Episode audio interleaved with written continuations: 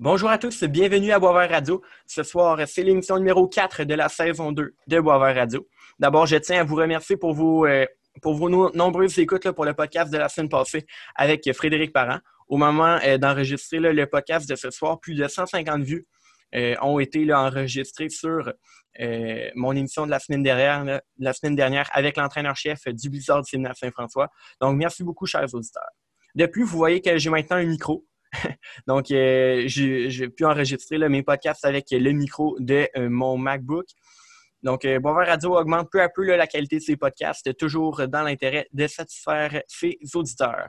Aussi, vous voyez qu'aucun collaborateur n'est avec moi aujourd'hui par manque de disponibilité pour le podcast d'aujourd'hui. Donc, je vais faire ça tout seul, c'est pas plus grave. aujourd'hui, on parle d'un sujet que j'adore, soit le tennis. Pour l'occasion, je porte mon chandail de la malheureusement défunte Coupe Banque nationale euh, de tennis qui euh, se déroulait à chaque année au mois de septembre au PEDS de l'Université Laval. Euh, pour parler tennis, ben, on reçoit une invitée parfaitement compétente pour en parler. En effet, mon invitée présentement se nomme Charlotte Hildebrand. Charlotte, ou Madame Tennis, comme elle se fait surnommer sur Twitter, est une Française de Nancy qui écrit par passion là, sur le tennis sur le site Wii Sport. elle a suivi avec attention les derniers US Open et on parlera aussi de l'actualité du tennis dans son ensemble. C'est de ce fait une première invitée internationale pour Boisvert Radio. Bonjour Charlotte, bienvenue à Boisvert Radio. Comment allez-vous? Bonsoir, ça va très bien. Merci de m'accueillir. Très heureuse d'être la première invitée internationale. oui, et eh ben, c'est tout à ton honneur. Donc, euh, commençons d'abord, comme euh, je t'ai présenté euh, avec un peu ce que je savais sur toi, mais je te connais quand même très peu. J'aimerais savoir, et aussi les auditeurs là, qui se demandent aussi, qui est Charlotte Hildebrand? Euh, eh ben écoute, euh, donc j'ai 27 ans, euh, je suis pas du tout euh, dans le milieu du, tennis hein, de base. Je travaille dans l'hôtellerie, donc ce qui n'a strictement rien à voir. Mais le tennis, c'est c'est mon, hobby, ma grande grande passion. donc voilà, je, suis le circuit du mieux que je peux, en tout cas. on essaye, j'essaye de vraiment de combiner ma vie professionnelle avec ça. C'est pas c'est pas toujours évident. Et puis, bah, comme tu l'as dit, euh, j'écris euh, pour euh, le site WeSport, donc sur, le tennis, donc ça me, prend, pas mal de temps. Voilà. À côté de ça, je joue un petit peu, mais vraiment loisir. Hein, je suis pas, pas, je suis plus classée. Vraiment, c'est le loisir avant tout. Donc voilà, je tape, un petit peu la balle de, temps en temps. Ok. pour toi, d'où est venue la passion pour le tennis? Bah, c'est une bonne question. Euh, je sais que souvent, les gens ont tendance à dire qu'ils ont grandi dans une famille où tout le monde regardait le sport, les matchs de foot, les matchs de tennis. Moi, pas tant que ça, mais euh, j'ai toujours une passion pour Roland Garros. Roland Garros en France, c'est une tradition de passer euh, ces, dimanches après-midi en famille à, regarder voilà, le, le, grand chelem, le grand chelem parisien. Et c'est venu comme ça, petit à petit. J'ai aussi un peu joué au tennis quand j'étais enfant. Et en fait, c'est une passion qui est restée et qui a pris vraiment de plus en plus d'ampleur au fur et à mesure des années. Excellent. Euh, là, toi, tu suis énormément de tennis. Tu dois avoir un joueur ou une joueuse préférée. Euh, qui c'est et pourquoi? Alors, mon joueur préféré, je ne suis pas original sur ce coup, mais c'est bah, Roger Federer. c'est ouais, c'est pas très original, mais euh, forcément, euh, comment euh, ne pas l'aimer par, par tout ce qu'il a fait, par sa personnalité, par son jeu qui est absolument magnifique. Moi, c'est Nadal, donc c'est pas plus original. Ah, bah voilà, mais j'aime beaucoup Nadal aussi. Je trouve qu'il a vraiment une, cette rage de vaincre qui est, qui est exceptionnelle. Et chez les filles, alors là, c'est plus un choix du cœur, c'est Caroline Garcia, joueuse française que j'aime beaucoup. Euh, j'aime beaucoup sa personnalité et puis euh, voilà, c'est une joueuse que, que, je suis aussi avec très grande attention. Excellent. Euh, comme j'ai dit dans ton introduction, là, tu es rédactrice pour le site WeSport. au Canada, on connaît un peu moins ça, WeSport. C'est quoi? Alors, c'est pas pas très connu en France hein, pour l'instant euh, non plus. On essaie justement de prendre de plus en plus de place. Euh, donc okay. en fait, c'est un, site multisport qui a été créé il y a à peu près euh, trois ans par par Émeric Larget. Donc Émeric, si jamais tu vois ce podcast, petit coucou à toi. donc en fait, voilà, c'est un média qui a été créé par une bande de passionnés. Il y a personne dans les fondateurs de WeSport n'est issu du milieu du journalisme ou du milieu du, sport de manière générale on est vraiment tous une jolie bande de passionnés et euh, petit à petit, en fait, on, grandit. Euh, on a des rédactions qui sont de plus en plus euh, grandes. On essaie vraiment de traiter de, tous les sports. Donc, ça va du football au tennis, au rugby, au handball. Euh. Enfin, voilà, on essaie vraiment de, traiter d'actualité tennis. Euh, enfin, pas que tennis, du coup, mais en l'occurrence, pour moi, le tennis. Mais vraiment du sport de manière générale. Et, euh, voilà, le but, c'est de, se faire plaisir et de faire aussi plaisir aux gens qui nous lisent. Excellent. Et euh, pour Wii Sport, est-ce que tu fais euh, de la couverture d'événements? Est-ce que tu as assisté à des, par exemple, des tournois de tennis pour justement sous le titre de Wii Sport pour, par exemple, dans le but de rédiger un article? Oui, alors euh, je l'ai fait euh, une fois l'année dernière et j'aurai l'occasion de le refaire de nouveau la semaine prochaine. C'était donc au tournoi WTA de, Strasbourg. Donc c'est un tournoi féminin qui a lieu juste avant Roland Garros. Donc j'ai eu l'occasion de couvrir la finale euh, l'année dernière. Donc c'est bah, forcément une super expérience de vivre ça du côté euh, vraiment euh, journaliste plutôt qu'en simple passionné. Et j'aurai l'occasion justement de retourner euh, bah, sur ce tournoi qui a lieu la semaine prochaine, donc juste avant Roland Garros, en tant que rédactrice pour, pour Sport. Ah, bonne nouvelle. Oui, très contente. Oui, vraiment. on n'a pas eu de tennis entre le mois de mars et le mois d'août, ben, entre la mi-mars et le début du mois d'août. cette année, toi, en tant que passionné de tennis en France, comment est-ce que tu as vécu ça? Difficilement, je dois dire. Euh, juste avant le début du confinement, en plus, on était, euh, j'étais avec des amis euh, au tournoi, au nouveau tournoi WTA de Lyon. Je ne sais pas si tu as eu l'occasion de voir un peu ce tournoi. C'est un tout nouveau tournoi en France. Donc on, y était, on était là en tribune et une semaine après, tout s'est arrêté. Et bah, drôle d'impression. Ça faisait bizarre. Et au début, je l'ai mal vécu, enfin, je l'ai mal vécu entre guillemets, parce que c'est vrai que quand on a l'habitude de suivre euh, le, calendrier vraiment euh, de manière assidue, bah, ça fait bizarre. C'est marrant parce que des fois, en fait, je rythme un peu mon année en fonction des tournois. Je me dis, ah tiens, euh, au mois d'août, il y a l'US Open, au mois de mai, il y a Roland Garros. Enfin, voilà. Donc, ça, ça faisait bizarre. Après, c'est quelque chose qui est finalement passé au, second plan parce que euh, la situation euh, sanitaire, je pense, était bien plus importante que, euh, le tennis. Mais bien contente que, que, le tennis soit revenu parce que ça fait vraiment du bien de voir autre chose que voilà, tous les faits d'actualité qui se déroulent un peu partout dans le monde en ce moment. OK. Maintenant, parlons là, de l'actualité tennis en général. Euh, en tant que Française qui suit le tennis, euh, comment est-ce que tu trouves que le tennis va en France, autant masculin que féminin? Comment, comment, votre, comment va, le tennis en France? Ah, ça, c'est une question euh, assez fâcheuse. disons qu'en France, en ce moment, on parle d'un trou générationnel. Euh, c'est vrai qu'on a eu un peu une, période euh, beaucoup plus euh, sympathique avec son gars, Gasquet, mon fils, vraiment dans les années 2010 qui, qui, gagnait beaucoup. On avait beaucoup d'espoir sur, sur son gars, mais voilà, il est tombé dans une période où, bah, face aux trois monstres, c'est pas facile. Et c'est vrai que là, en ce moment, c'est un peu plus compliqué, autant du côté masculin que, que féminin on a des joueurs prometteurs, mais euh, on voit quand même que ça, que ça bloque, euh, notamment chez les filles. Alors, je te parlais tout à l'heure de, Caroline Garcia, par exemple. Il y a beaucoup de personnes qui disent que c'est une joueuse qui a, vraiment les capacités d'aller chercher un, grand chelem. Mais on voit vraiment qu'il y a un blocage euh, psychologique et je trouve que c'est un peu pareil aussi pour Kristina Mladenovic, autre joueuse française, qui elle aussi a, beaucoup de talent, mais on, voit que ça coince. Et au niveau masculin, bah, euh, c'est un peu la même chose, je trouve. On a eu par exemple euh, Lucas Pouille qui a fait une demi-finale à, l'Open d'Australie. Mhm. Euh, peut-être pas un souvenir très heureux pour toi, vu qu'il a battu Raonic. mais. mais enfin voilà, et depuis, il se passe plus rien. Bon, il a eu des blessures, mais voilà, en fait, ils font des, des gros coups et malheureusement, ils n'arrivent pas à être constants sur plusieurs années. Donc c'est un peu dommage, mais euh, je trouve qu'on euh, a aussi un traitement médiatique du tennis en France qui n'est peut-être pas forcément très juste. Euh, on a toujours tendance, je trouve, à, mettre les joueurs très haut sur un piédestal quand tout va bien, ou au contraire à les enfoncer, tu vois, plus bas que terre quand ça va moins bien on n'a pas trop d'équilibre, je trouve, vis-à-vis de ça. Et justement, je serais curieuse un peu de savoir comment les joueurs français sont, vus euh, au Canada ou à l'étranger, parce que je trouve que nous, on est, on est, on est hyper sévère avec eux. Ben, au, Canada, dans le fond, ben, surtout au Québec, quand on a vu, par exemple, Tsonga qui a gagné la Coupe Rogers à Toronto il y a quelques années, hmm. ben, on... c'est sûr que là, c'était un peu dans, dans, son prime, dans, au moment où il était au plus fort de sa carrière. Mais hmm. là, on le voyait, lui, surtout là, comme une, une, des stars du tennis hmm. international.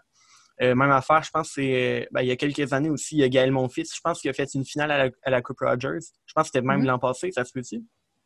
L'an dernier? Euh, non? Euh, non? Ben, c'était à Montréal, fait que c'est soit l'an passé, soit l'autre d'avant, soit il, y a trois ans. Mais bref, Gaël Monfils, lui aussi, on l'a vu comme étant une, des stars du tennis, mais malheureusement pour lui et comme Tsonga, ben, les deux sont souvent blessés.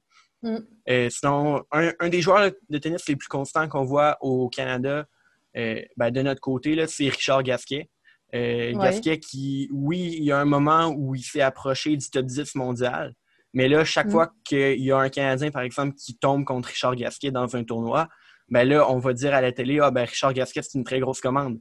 Pour euh, la simple et bonne raison que c'est un joueur qui a beaucoup d'expérience, que c'est un joueur qui, qui, qui, qui, possède un revers à une main euh, incroyable, peut-être pas autant mm-hmm. que Federer ou Wawrinka, oui, oui, mais c'est une de, une de ses forces. Donc, bref, Gasquet, quand, quand il est bon, ben, quand il joue contre les Canadiens, ben, on le considère comme un excellent joueur.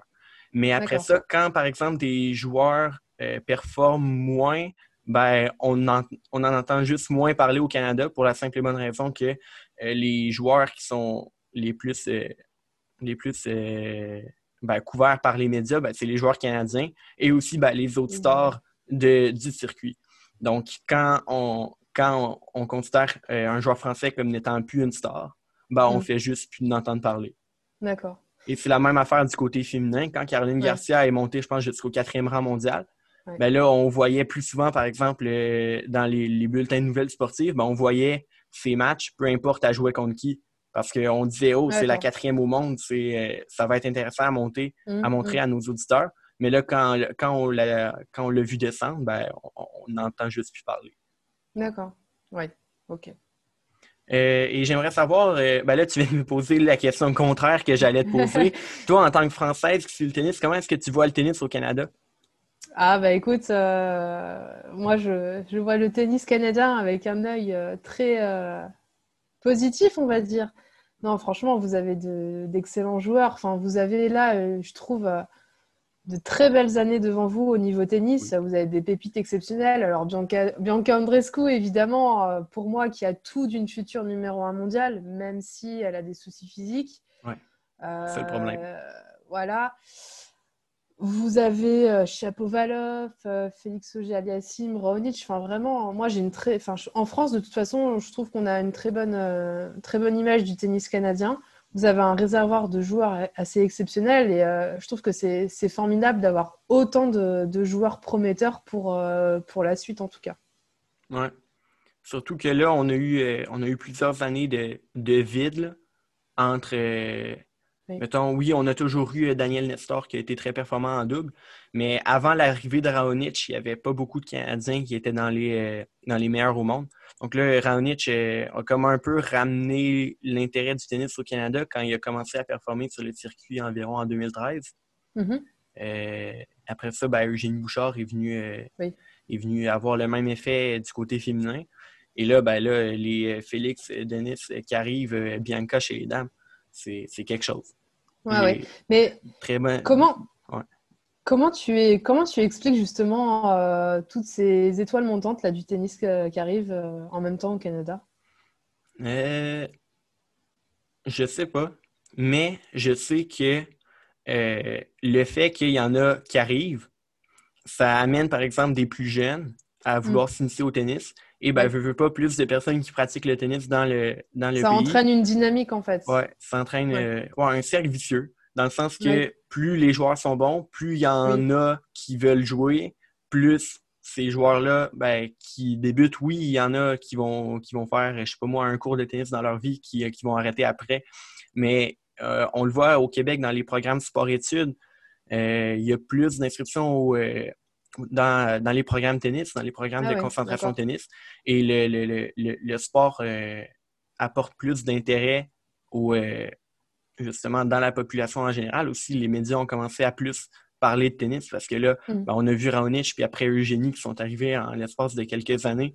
Ça a donné un grand boost. Puis là, après, on s'est mis à suivre les, euh, les joueurs plus jeunes. Puis ces joueurs plus jeunes-là, comme par exemple Félix Auger-Aliassime, quand, euh, quand il s'est rendu, je pense, en, demi-finale euh, du Challenger de Drummondville à 15 ans, on a entendu parler à, la télévision, puis ça a été, ça a été vraiment quelque chose de c'est ce genre d'événement-là qui, justement, incite plus de personnes à s'intéresser au tennis, premièrement, mais aussi à jouer au tennis.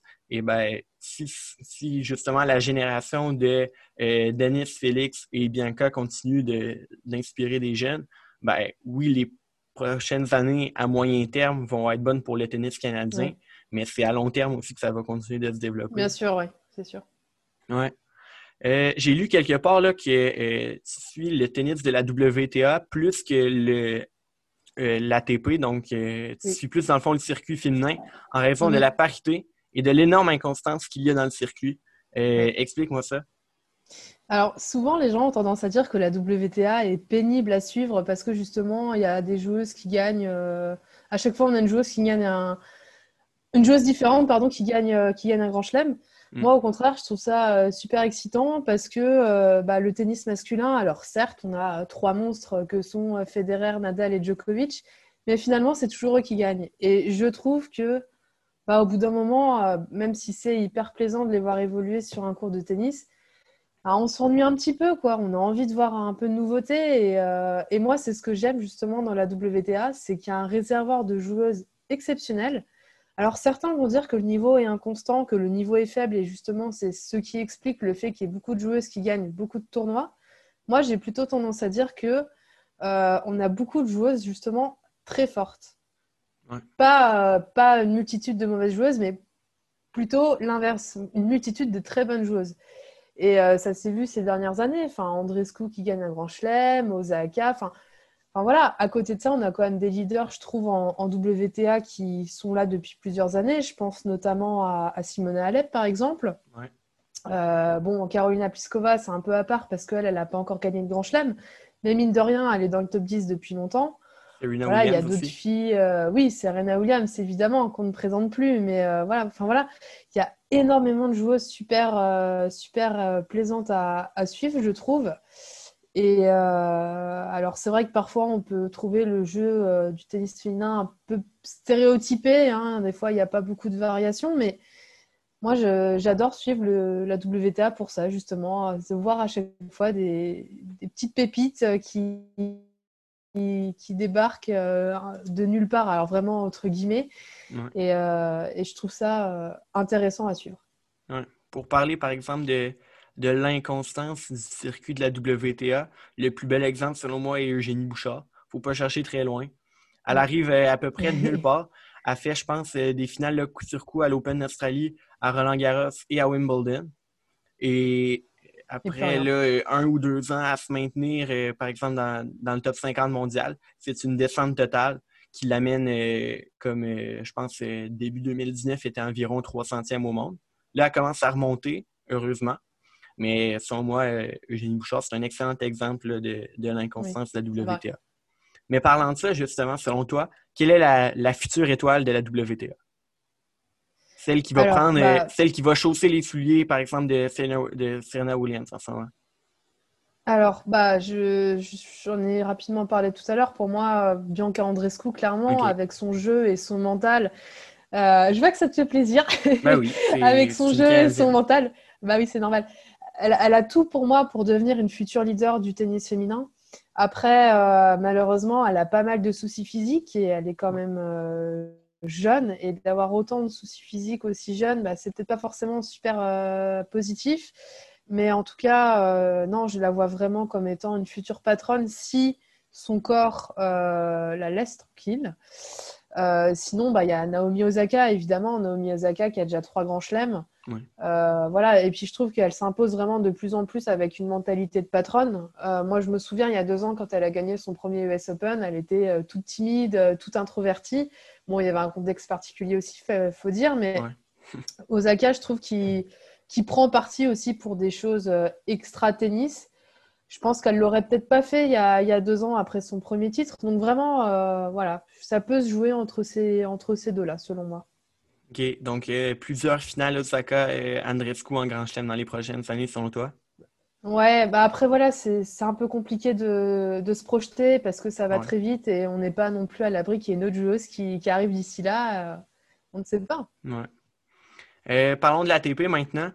Euh, on a nommé là, le Big Three tantôt, là, Rafael Nadal, Novak Djokovic et Roger Federer. Mm. Mais quand justement ce Big Three-là va avoir disparu des radars, quand ces trois-là, par exemple, vont être rendus à la retraite, ça va être qui la star de l'ATP? Bah, pour moi, c'est celui qui a gagné l'US Open, Dominique Thiem. Euh, pour moi, c'est un joueur euh, qui a tout pour euh, dominer le, circuit. Alors, ça y est, il a enfin gagné son, son, premier grand chelem, donc je pense que ça peut vraiment le libérer d'un poids. Enfin, on a vu en finale à quel point il était, il était tendu. Mais enfin, Dominique Thiem, bon, d'accord, il est peut-être pas, c'est peut-être pas forcément le plus jeune, il a 27 ans, mais il a quand même trois finales en Grand Chelem, un titre maintenant. Donc ça commence à être euh, un, joueur qui, rivalise avec le Big Free. Après, évidemment, il y a, y a plein d'autres euh, joueurs. Alors, quand je te parle de Dominique Thiem, moi, je te parle vraiment dans un futur très, très proche. Après, on a, on a d'autres joueuses, d'autres joueurs, pardon, évidemment, comme euh, Medvedev, par exemple, que pour moi, je place juste derrière Dominique Thiem. Voilà, il y a aussi euh, Tsitsipas. Enfin voilà, il y, a, y a beaucoup, beaucoup de joueurs. Zverev aussi. Enfin voilà, je pense qu'on a une belle rivalité qui peut s'imposer entre ces, quatre joueurs-là, donc euh, Tim, Medvedev, Tsitsipas et Zverev. Et je pense que ça peut vraiment euh, donner un, très beau futur au, tennis une fois que le Big Free sera, sera parti. Ok, c'est bon. Euh, parlons maintenant, ben, faisons maintenant un petit retour sur le US Open et parlons un peu des prochains tournois. D'ailleurs, ben, pour commencer, euh, dans le US Open, volet féminin. Euh, au-delà de la victoire de Naomi Osaka, qu'est-ce qui a retenu ton attention au cours du tournoi? Quelles sont les grandes histoires, dans le fond, du US, du US Open féminin 2020? Eh ben, alors déjà, le retour de Pironkova. Ok, oui, oui, c'est vrai. Pironkova qui n'avait pas disputé un match sur le circuit depuis trois ans et qui fait demi-finale incroyable. Donc c'était euh, voilà la, belle histoire euh, de, ce tournoi. Euh, sinon, je retiens aussi l'excellent niveau de jeu produit par Jennifer Brady. voilà, joueuse très prometteuse aussi, hein, que j'ai découvert à mes dépens quand elle a battu plusieurs fois Caroline Garcia quand elle l'a rencontrée au, au, premier tour de tournoi. Donc joueuse très prometteuse qui a vraiment une très grosse, très grosse frappe de balle. Euh, je ne suis pas étonnée de l'avoir à ce niveau-là parce que je trouve qu'elle a énormément progressé. Donc là, ça va être une joueuse aussi à suivre. Et je pense que c'est une très belle surprise dans cette US Open. Et puis, euh, dernière chose à retenir pour moi, c'est euh, bah, Serena Williams qui loupe, entre guillemets, encore une fois, sa mission vers son 24e Grand Chelem. Euh, je trouve que ça s'annonce quand même de plus en plus compliqué pour elle. On a vu que physiquement, c'était difficile pour, euh, pour Williams. Donc euh, voilà, mais je trouve un, tournoi vraiment hyper intéressant dans le tableau féminin avec des matchs vraiment plaisants. Et même s'il y a six top 10 qui n'étaient pas là, bah, je trouve que finalement le niveau était vraiment au rendez-vous. Et pour moi, que les six top 10 absentes ne soient pas là, ça n'a pas changé grand-chose finalement. OK. Et euh, aussi un petit mot sur euh, le retour au sommet de Victoria Azarenka. Eh oui, Victoria Azarenka, j'en ai, même pas parlé, c'est incroyable, pourtant c'est la finaliste, mais oui. Euh, bah oui, Victoria Azarenka, évidemment, mais bah, j'ai adoré, moi ce que j'ai adoré chez elle, c'est son sa mentalité, en fait. quand on la voyait sur le cours, elle était hyper heureuse. Euh, je l'ai vue au changement de côté, elle dansait, elle était bien. Enfin, et non, c'est une très bonne nouvelle de la voir revenir à, ce niveau-là. Euh, je pense qu'elle a eu des années vraiment difficiles. Elle a eu des, soucis personnels aussi qui n'ont pas été faciles à gérer, je pense. Donc, euh, bah, Azarenka, de la voir revenir à ce niveau, non, franchement, ça, ça fait plaisir. Malheureusement, elle s'est un peu effondrée en, finale face à, face à Osaka, mais je pense qu'elle peut vraiment peut-être euh, rafler un, grand chelem ces prochains, enfin, ces prochains mois, ces prochaines années, du coup. Mais c'était une belle surprise aussi. Donc, euh, vraiment, euh, Good. Et maintenant, là, chez les hommes, oui, comme on l'a mentionné tantôt, le Dominique Thiem a gagné le Grand Chelem, le US Open, un premier dans sa carrière. Mm. Qu'est-ce que tu as pensé de ce US Open côté masculin? Alors, côté masculin, bah, c'était, on va dire, euh, pas très intéressant jusqu'à ce que Djokovic finalement se fasse disqualifier. C'est un peu malheureux hein, ce que je dis, mais il était grand favori, donc finalement il n'y avait pas énormément de suspense. On se doutait qu'il allait se retrouver en finale, soit face à Dominic Thiem, soit, soit face à, Medvedev. Euh, après, d'un point de vue personnel, je trouve que le tableau féminin a été quand même beaucoup plus intéressant à suivre que le tableau masculin. Il n'y a pas eu de gros gros chocs. Enfin, du moins tous les gros chocs, tous les gros chocs. Ouais, bah voilà. Puis tous les gros chocs annoncés finalement ont un peu fait un, flop. Je pense euh, par exemple à la demi-finale entre Tim et Medvedev, qui était finalement pas si intéressante que ça. Euh, mais en tout cas, moi, je suis contente d'avoir euh, d'avoir Dominique Thiem en, vainqueur de ce tournoi. Et puis, bah, si je peux revenir un peu sur la finale, alors d'un point de vue tennistique, je trouve que le jeu était. Euh, enfin, c'était bizarre en fait. Les deux étaient euh, complètement euh, tendus, inhibés par l'événement. et Dominique Thiem qui revient de nulle part, qui était mené 2-7, un break et qui, qui, réussit petit à petit à renverser la situation. Je trouve que c'était une finale intéressante parce qu'en fait, on a, on a vu vraiment tout l'aspect mental et psychologique en fait du, du tennis. Ouais c'est ce que j'ai trouvé intéressant dans, cette finale. Après, euh, pour moi, c'est pas forcément le grand chelem le plus. C'était pas forcément le grand chelem le plus fou à suivre du côté, euh, du côté euh, masculin, en tout cas. Mais bon, vu, que, je pourrais... Est-ce que la présence de Nadal et, et ou Federer aurait pu contribuer à augmenter l'espèce de folie que tu dirais au-dessus ben, autour là, du US Open. Est-ce que leur présence, dans le fond, a manqué au spectacle euh, du tournoi? Alors, c'est un peu contradictoire ce que je vais dire, parce que pour moi, justement, je trouve ça excitant euh, le, fait qu'il n'y ait pas eu. Le fait euh, qu'il soit pas là. Ouais, parce que du coup, en fait, ça, relance totalement le, tournoi. Tu sais qu'il va y avoir un, nouveau vainqueur, donc du coup, ça, ça, voilà, ça, te donne une autre attention au tournoi. Après, oui, d'un point de vue euh, purement tennistique, effectivement, on n'a peut-être pas forcément eu des matchs euh, d'un niveau euh, bah, big free. Mais il va falloir s'y faire de toute façon. Hein. Et puis le tennis ne, se résume pas qu'à ces trois joueurs-là. Donc, donc non, après voilà, comme je t'ai dit, pour moi, c'est plus les grosses affiches qu'on attendait qui n'étaient pas forcément finalement au rendez-vous. Donc peut-être un petit regret par rapport à ça. Et puis je pense que ce qui a manqué surtout, c'est le public. Donc, euh, ça, voilà. Mais non, non, euh, voir en tout cas un nouveau vainqueur en Grand Chelem, pour moi, c'est positif. C'est bon. Et euh, j'adore ça là, que tu amènes le mot public dans la discussion parce qu'on va parler maintenant de Roland Garros. Roland Garros qui est mhm. en France, donc qui est, qui est dans ton pays. Qu'est-ce que tu penses du fait qu'il va y avoir des spectateurs dans les gradins, un public présent pour le tournoi de Roland Garros? En tant que Française euh, qui va en plus à Roland Garros pendant le tournoi, je, peux, je ne peux que te dire que je trouve ça bien.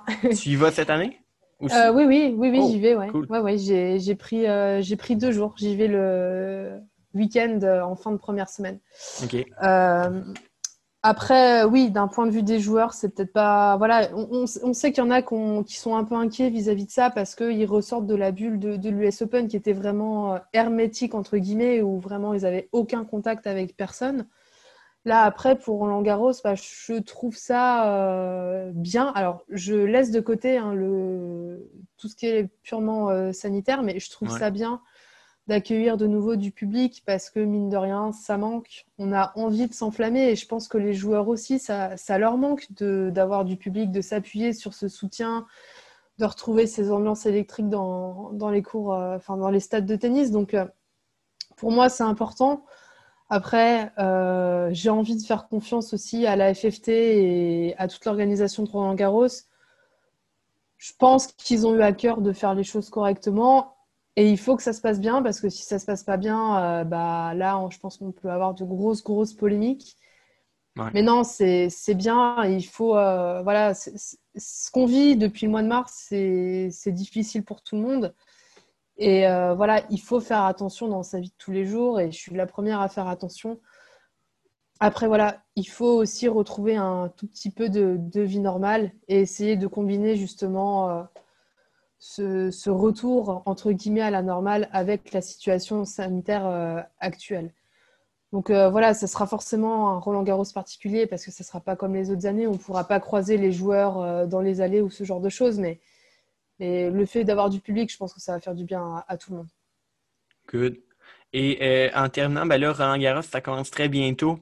Euh, selon toi, si tu avais à nommer euh, une femme et un homme pour gagner le tournoi, euh, ça serait qui?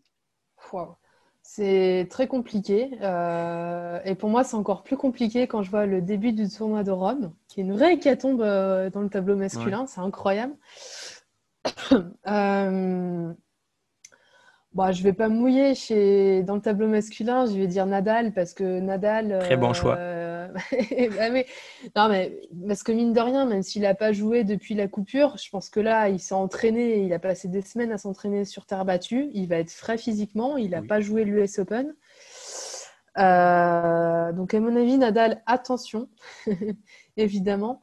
Après, euh, j'ai hâte aussi de voir la réaction de Dominique Thiem après son, titre à l'US Open parce que euh, on va voir comment il va rebondir. C'est quand même. Euh, Thiem, qui, si ma mémoire est bonne, a fait quand même plusieurs finales en terre battue contre Nadal.